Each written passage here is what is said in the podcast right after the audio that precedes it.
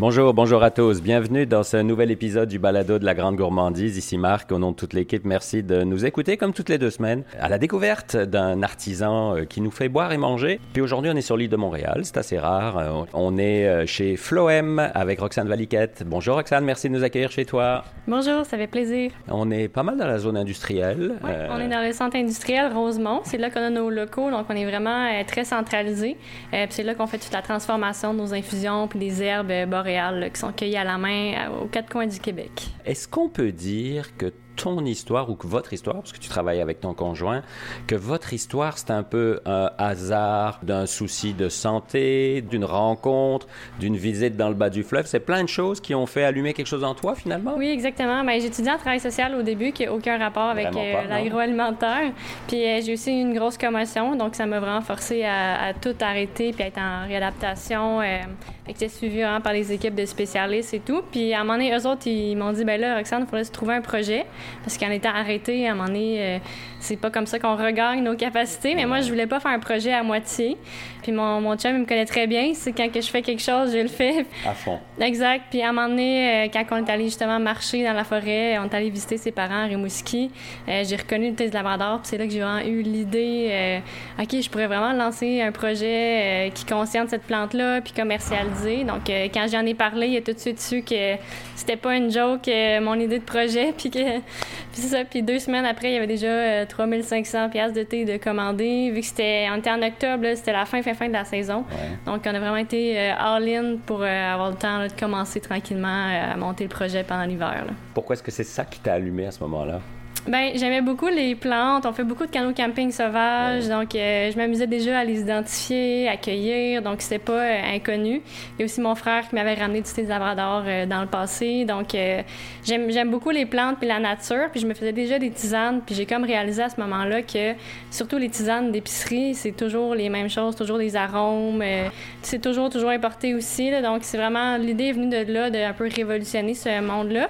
Puis en cours de route, on s'est rendu compte qu'il y a vraiment une demande beaucoup pour les herbes boréales. Donc, on est aussi grossiste auprès de toutes sortes d'entreprises, des distilleries, microbrasseries, chocolateries, restaurants et tout. Donc, nous, notre mission, c'est de rendre accessible la forêt, les ingrédients d'ici. Donc, on le fait avec nos tisanes, mais aussi avec la revente d'ingrédients.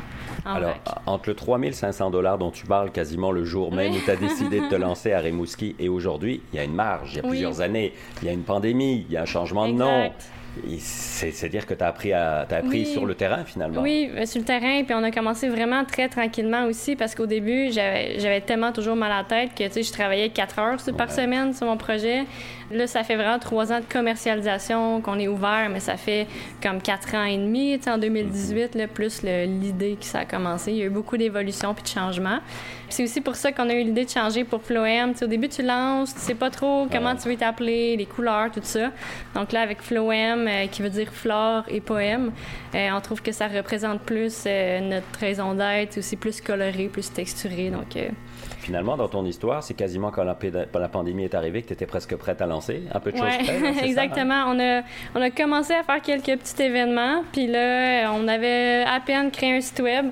Fait que là, on est passé de 100 de, de vente en ligne, euh, excuse-moi, de, à vente, ouais, c'est ça, d'événements à 100 en ligne du jour au lendemain. Hein.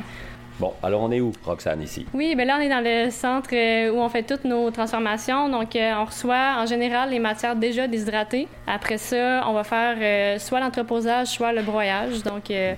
on a vraiment beaucoup de sélection là, pour les ingrédients vu que c'est une saisonnabilité. Donc, on a juste trois mois pour tout cueillir. Après, il faut bien entreposer. Donc, on fait tous les tests d'humidité, toutes sortes de tests là, visuels aussi avant l'entreposage. Un coup que, c'est, que tout est beau, ça va dans les barils puis euh, la température et tout ça est contrôlé ici pour être sûr qu'on ait la qualité là, tout au long de l'année pour l'entreposage. Mm-hmm. Après ça, quand on a besoin de soit de faire des recettes ou soit de faire du broyage des fois pour les clients, mais ben là, on va, on va sortir, on va broyer euh, selon les coupes nécessaires. Après ça, on fait le mélange des recettes, tout l'empaquetage à la main. Euh, le défi des plantes boréales, c'est qu'il y a toutes sortes de textures ah spéciales, épineuses, mousseuses. Donc, pour le moment, on peut pas automatiser encore. Donc, tous nos sacs sont remplis ah, à, la, main. Exactement. Quand on s'est rencontrés la première fois, tu étais en vrac uniquement, mais là aussi, tu as dû changer un peu, tu as perfectionné parce que tu le disais, des, des, des plantes un peu longues, un peu rugueuses, un peu piquantes, etc. Donc, ça rentre pas dans une poche de thé classique, on va dire. Oui, exact. Il y a ça. Puis il y a aussi euh, le fait que c'est une machinerie vraiment spéciale pour faire euh, des sachets. Donc, tant qu'on a fait le changement pour Floem, on s'est dit que ça allait être un bon moment, en fait, mm. pour euh, offrir quelque chose de nouveau aussi. Puis, il y a des gens qui veulent que du vrac, il y a des gens qui veulent que du sachet. Donc, on mm-hmm. s'est dit que ça allait être diversifié. Donc, on a aussi choisi ben, les quatre meilleurs vendeurs pour les mettre en sachet, mais aussi certains qui avaient des, des textures un peu plus faciles que d'autres on n'a pas le choix de prendre ça en considération puis de retravailler une petite affaire les recettes, puis qui ont tous les mêmes ingrédients. Euh, euh, ils goûtent vraiment pareil, mais on a quand même dû ajuster un, petit peu, comme le thé Labrador qui est vraiment trop mousseux. Ça faisait bloquer toutes les machines, ça, ça, marchait pas. Là, donc, euh, qui aurait cru que mettre des tisanes le sachet était autant difficile? Complexe, oui. Exact. Donc là, si on a, on a quatre, euh, ben, quatre tisanes en sachet, puis c'est eux qu'on essaie de pousser plus euh, en épicerie grande surface. Ouais, exactement. Pour celui qui nous écoute et qui a jamais vu du thé du Labrador ou qui en a jamais goûté, ça ressemble à quoi? Ça goûte quoi? C'est quand même difficile à décrire. J'allais le dire, hein? c'est pour ça que je te pose la question. c'est comme un peu mentholé, mais tu sais, tout le monde a des goûts différents parce qu'au final, un goût, c'est ça fait référence à quelque chose que tu as déjà goûté. ouais. Donc, je pourrais que c'est un peu mentholé. Il y en a qui disent que ça goûte le jasmin, euh, d'autres que c'est très boréal. un peu floral. Ouais, un peu floral. Il y a aussi des gens qui disent que le goût est très intense, d'autres qui disent que c'est très doux. Donc, ça dépend aussi du niveau de, de, comment les papilles sont euh, développées aussi. Là. Mais je dirais qu'en général, c'est quand même une saveur assez douce. C'est, euh, c'est pour ça qu'on, fait des mélanges avec, qu'on met d'autres plantes. Comme ça, on peut avoir les bienfaits, mhm. puis goûter à d'autres plantes locales aussi. C'est là que je m'en allais, les bienfaits, justement, hormis que c'est local. La plus locale, c'est difficile. C'est vraiment anti-inflammatoire, tout ce qui est diurétique, euh, rhumatisme. C'est sûr qu'on parle pas souvent des propriétés. Nous, notre but, c'est d'être là euh, pour la saveur et tout, parce qu'on n'est pas officiellement enregistré comme un produit de santé naturel avec euh, Santé Canada. Donc, c'est un peu des, des, suggestions, mais il y a vraiment beaucoup d'études. C'est très bien documenté. Là. Il y a environ une douzaine de, de, saveurs, de, excuse-moi, de propriétés principales. OK. Alors avançons. Quand on rentre, c'est quand même un grand local que vous avez, donc situé en plusieurs, en plusieurs sections. Oui, c'est ça? C'est vraiment fait euh, sur le long. Au début, quand on reçoit la matière première, on envoie tout de suite dans le fond. Comme ça, c'est la, la zone la, plus éloignée de la porte. Donc là, on passe devant euh, l'expédition, c'est ça? Oui, c'est ça. On passe dans un corridor pour aller tout au fond. Puis euh, après ça, le produit va faire le sens inverse. Donc, c'est comme si il faisait un peu euh, un rectangle comme chemin. Mm-hmm. Donc, euh, c'est là qu'on a la machine pour tester la, W, donc l'humidité des produits. C'est là qu'on fait la réception, tous les, les contrôles, l'enregistrement dans le système, les numéros de l'eau.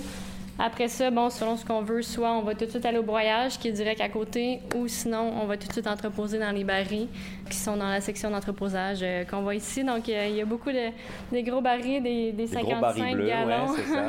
des gros 55 gallons. On a aussi des, des chaudières plus de 5 gallons euh, pour un coup que la matière elle est broyée. Mm-hmm. Donc ça, c'est plus des chaudières faciles à transporter. Donc quand on va faire nos mélanges de recettes, on fait des batchs de 4 kilos. Donc euh, on amène toutes les chaudières nécessaires puis on fait les mélanges à la main. Alors là, on voit euh, une de tes collègues. Qu'est-ce qu'elle fait? Alors, on, voit que ça travaille ultra précis et manuel. Oui, hein? exactement. Donc, euh, nous, c'est vraiment la qualité notre priorité. Euh, ça arrive des fois qu'il y a des moins bonnes saisons de cueillette. Donc, euh, ce qu'on voit en ce moment, c'est du thé des bois qui est en train de se faire trier feuille par feuille, une à une, parce qu'on a eu un moins beau lot, puis il était trop tard dans la saison pour s'en trouver d'autres. Donc, il faut le nettoyer finalement. Exact. Garder le Donc, on garde toutes les vraiment les plus belles feuilles, ceux qui sont un peu rouges ou qui ont un peu des, des trous, on les met de côté pour d'autres projets. Là. Donc, des fois, on, on revend en moins bonne qualité parce que, admettons, les distilleries ou quoi, ils n'ont pas besoin que ce soit esthétique. C'est ça. On fait beaucoup de contrôle qualité là, tout au long, puis nous, c'est vraiment euh, la saveur et la qualité le plus important. Ton équipe, vous êtes combien? Ça représente, euh, ça représente combien, Floël? Ben, j'ai mon conjoint et moi qui est comme plus à la direction, les ventes euh, et tout. Puis on a aussi deux employés en production à temps partiel. Puis ben, on travaille beaucoup avec des collaborateurs. Comme les sachets qu'on disait, ben là, c'est quatre sortes qui sont en sous-traitance aussi. Donc ça, ça nous a aidé à nous alléger au niveau des opérations Objectif, projet? Ben, des fois, ce qui est difficile, en fait, c'est d'écarter des projets parce qu'on a plein d'idées, mais on peut pas concentrer le temps à bien, euh, bien faire tout en même peut temps. Pas tout faire, c'est ça. Exact. Donc, nous, cette année, euh, notre, euh, vu que des fois, les, les, petits commerces, ils ont mangé un coup dur. Donc, nous, c'est ça notre défi en ce moment, c'est d'essayer d'ouvrir des marchés différents puis ouvrir des produits différents. Donc, là, avec nos produits en sachet qu'on a créés, on a enfin pu avoir un distributeur. Puis là, pendant, on a travaillé sur le projet de changement de marque de, de Pilki à Floem pendant plus que 12 mois. Hein. Donc là, à chaque fois qu'on voulait ouvrir un distributeur, on me dit, ben là, ça va juste, on peut pas ouvrir, tout faire ces démarches-là pour être en tablette six mois puis tout recommencer après. ils vont, ils vont nous haïr, là. Ouais, c'est clair. Fait qu'on attendait tout. On a eu beaucoup de choses qui ont retardé notre, euh, notre croissance parce qu'on devait attendre de lancer Floem. Donc pour nous, c'est vraiment une grosse année de, de restructuration puis qu'on est enfin prêt à passer à l'étape euh, à l'étape suivante. Là. Donc euh, on vise plus un peu les, les grandes bannières, l'épicerie naturelle puis on, cherche tranquillement à exporter. On a nos, premiers clients en Europe là, ah. cette année, donc euh, des tisanes en France, puis des épices plus euh, en Suisse. Là. Puis ton défi, est-ce que c'est justement la distribution, l'expédition, le personnel, euh, dire non à certaines idées, ou un mix de tout ça finalement? Un mix de tout ça. Il y a eu beaucoup, on a beaucoup travaillé sur notre certification HACCP. Peux-tu nous expliquer parce que c'est pas évident de savoir c'est quoi Dans le fond, c'est vraiment les plus grosses exigences là, en termes de salubrité alimentaire. Donc c'est beaucoup de, de paperasse, de documentation. Donc ça, c'est des choses qui sont obligatoires si on veut vendre dans d'autres provinces, dans d'autres pays, et à certaines compagnies, même au Québec. Tu te dis si ta passage commande pas. Exactement, parce qu'ils peuvent juste pas, parce qu'ils peuvent pas assurer la traçabilité avant. Donc nous, je dirais que c'est ça notre plus grand défi auprès des cueilleurs, parce que nous, on a une équipe de cueilleurs qui sont, on pourrait dire, à l'externe, mm-hmm. vu qu'on n'a pas les installations partout, les terrains et tout ça. Donc la sélection des cueilleurs est extrêmement difficile, puisqu'on veut justement une cueillette qui est éthique. Donc comment qu'on fait pour aller valider qu'ils cueillent bien, que euh, c'est salubre, ils ont les bons produits d'entretien, qu'ils nettoient bien leurs équipements, qu'ils se nettoient bien euh, les, mains, tout ça, ça. Toutes des choses qui ont l'air simples, mais que sur papier, il faut avoir un plan pour tout, tout, tout, tout, tout. Puis maintenant, on fait des, visites sur place même euh, et tout ça. On fait nos propres audits pour arriver justement à avoir un vrai système de traçabilité. Euh, ouais.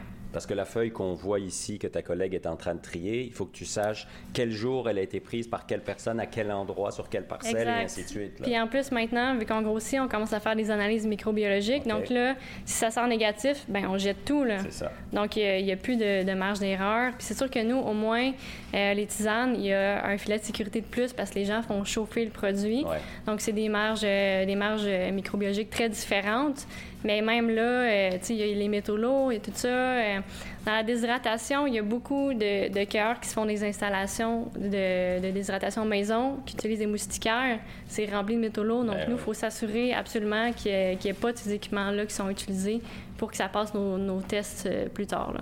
Alors là, j'entends les gens qui nous écoutent. Où est-ce que je peux boire cette thé, cette tisane? Bien sûr, on, commande sur ton site, mais est-ce que tu es disponible aussi un peu ailleurs? Oui, ben on est un petit peu dans des cafés, mais les cafés, c'est pas tant que ça. C'est beaucoup plus les petites épiceries fines. Euh, de plus en plus, justement, on vient d'être listé Rachel Berry. Donc, on est à peu près à 250 points de vente là, euh, un peu partout là, au Québec. Puis justement, sur notre site web, on peut voir la carte interactive là, en rentrant de code postal. On voit tout de suite les magasins les plus proches. Il suffit de taper Floem sur n'importe quel moteur de recherche, exact, puis on te trouve. Exactement. Dernière question, vos rôles, à vous deux. Euh, est-ce que vous avez un rôle précis ou tout le monde fait tout, finalement? Parce que l'entrepreneuriat, euh, en théorie, il y a des rôles, mais en pratique, c'est autre chose, souvent. Oui, ben, on a des rôles précis. C'est juste que chaque personne a comme 10 à 12 rôles. Oui, c'est ça. Frédéric, c'est vraiment plus le technicien. Là, lui, fond, il a une formation euh, dans les ERP, donc dans les systèmes de gestion, dans l'armée. Moi, je suis plus RH, gestion des, des cueilleurs, des distributeurs. Puis pour la vente, on sépare ça. Alors, la toute dernière question, mais c'est comme les enfants, on les aime tous. Si je dois en goûter un, tes Floem, c'est lequel? Ah, ça, c'est un euh, piège. non. Hein.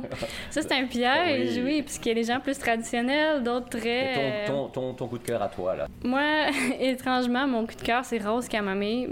Parce qu'il est un peu moins boréal que les autres. Il y a l'acheline millefeuille, il y a quand même plein d'autres produits du Québec dedans, mais il est moins forestier, forestier, parce que moi, j'aime moins l'amertume. Donc, lui, il est zéro amer, puis très floral.